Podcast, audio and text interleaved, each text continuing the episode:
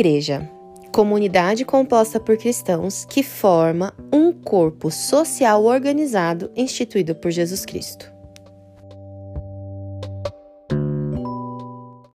Eu sou Aline Piologro e esse é o Comenta Cast.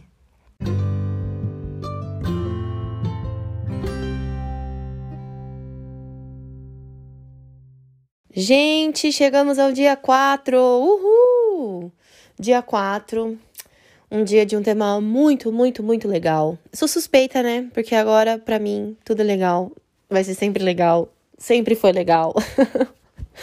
Ai, sem contar a emoção de estar tá fazendo essa maratona com vocês. De verdade, tô muito feliz, muito feliz mesmo. Se eu tivesse condições de ter um podcast diário, cara, eu teria. Mas para isso eu teria que ser dona de casa, né? E aí eu acho que às vezes a gente usa esse dona de casa de uma forma pejorativa ou até o tom da voz, né? Sei lá, acho que meu tom de voz agora deu um pouco de peso, mas gente, não seria um peso nenhum, tá? Porque eu fico pensando assim, eu teria mais liberdade se eu fosse dona de casa para fazer os meus projetos, né? Mas é, não é o caso, porque para ser dona de casa eu preciso ter condições financeiras.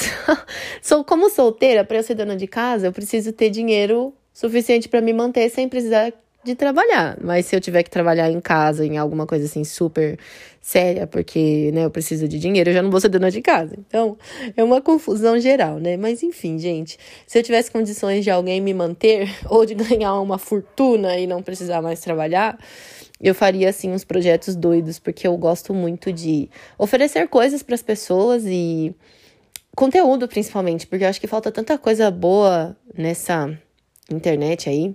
Enfim, apesar de ter muita coisa também. Ai, confundi tudo, já virou uma loucura. Vamos pro tema de hoje.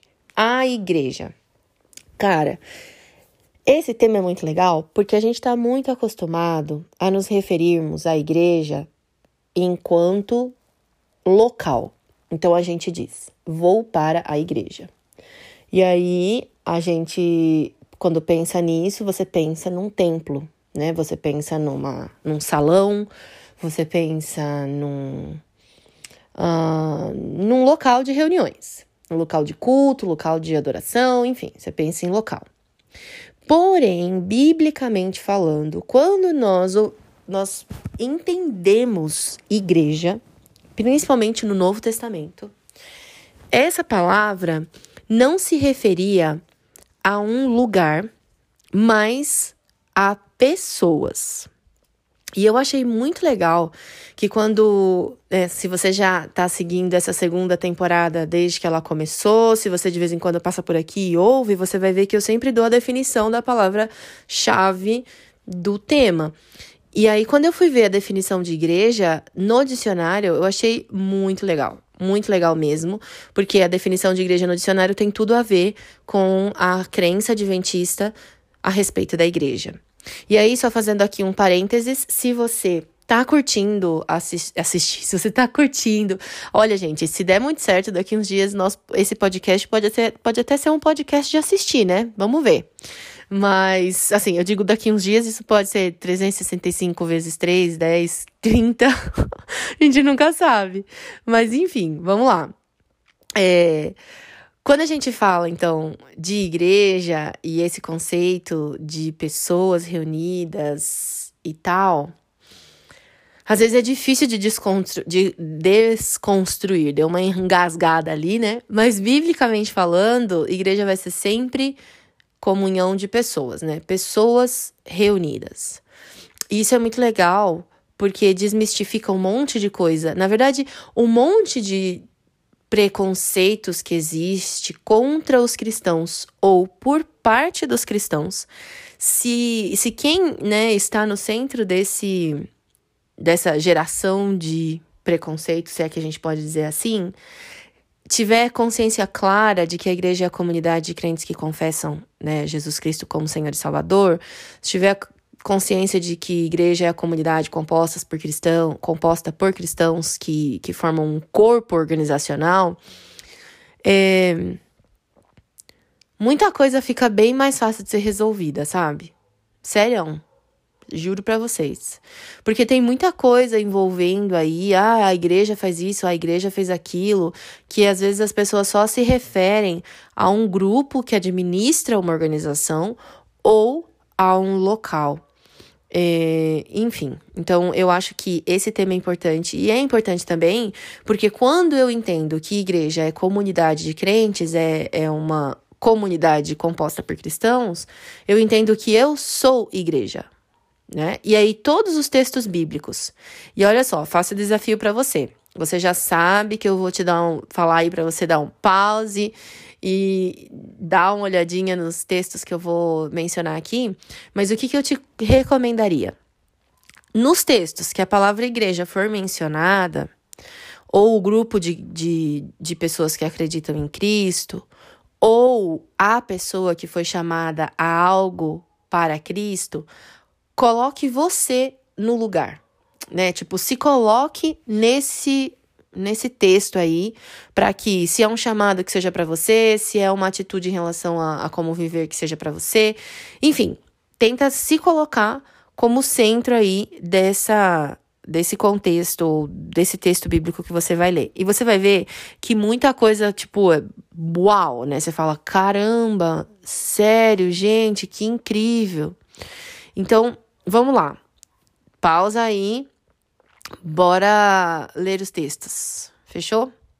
Então, vai lá. Primeiro, Gênesis 12, 3. Muito bom. Eu amo muito esse texto. E se você tiver como ler em várias versões, eu te recomendo. Principalmente é, as versões talvez um pouco mais antiguinhas, porque o texto é, ele vem no imperativo. Então eu acho muito legal. Leia Gênesis 12, 3 em várias versões para que você entenda o movimento né, essa igreja que se move, porque se a gente está falando de uma comunidade, a comunidade ela é, ela está em movimento o tempo todo. Bora lá. Atos 7:38, Mateus 16 do 13 ao 20, Mateus também, 18, 18, Mateus 28, do 18 ao 20. Esse aqui é o texto áureo de todo missionário. João 20, 21 e 22. Atos 1, 8, também top e muito importante para a vida de quem, quem quer viver intencionalmente em missão. É, Romanos 8, do 15 ao 17. 1 Coríntios 12, do versículo 13 até o versículo 27, Efésios 1, 15. Aí, nesse mesmo capítulo de Efésios 1, você vai ver o 22 e o 23, e depois você vai para o capítulo 2, vai ler capítulo 2, versículo 19 e 20, perdão, 19 até o 22, e depois capítulo 3, ainda em Efésios, capítulo 3, do 8 ao 11, Efésios, ainda em Efésios 4, capítulo 4, do verso 11 ao verso 15, tá bom? Então, dá uma olhada nesses textos e se coloca no lugar de cada coisa que você vai ouvir. Porque quando a gente entende que a gente é igreja, a gente entende que assim como a gente falha, as outras pessoas também falham. Então, muita coisa muda. A gente entende que não existe perfeição em algo que é uma comunidade de seres humanos. Né? Eu não estou dizendo que é instituída por seres humanos, porque a gente já entende pela palavra de Deus que essa união de pessoas que co confessam né, a Jesus Cristo como Salvador e que são bênção é um chamado, é uma ordem, né? E, e não tem essa de tipo, ah, não sei, eu gosto de Jesus, mas eu não gosto de ficar em comunidade. Isso não existe, gente. Não existe, tá?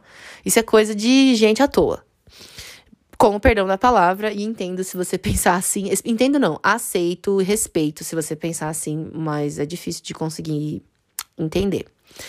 Mas aí, quando a gente entende que, da mesma forma que eu falho, que eu peco, a outra pessoa também falha e peca, muitas coisas são facilitadas. E, obviamente, você vai me dizer assim, ah, Aline, mas seria muito bom se os membros lá, né, os membros da minha comunidade, os membros que formam a minha igreja, entendessem isso e parassem de julgar. Na verdade, o problema não é o julgamento, né? É condenar uns aos outros. Mas, gente, a gente não pode esperar que as pessoas façam, ou seja, a gente tem que ser e fazer. Se for.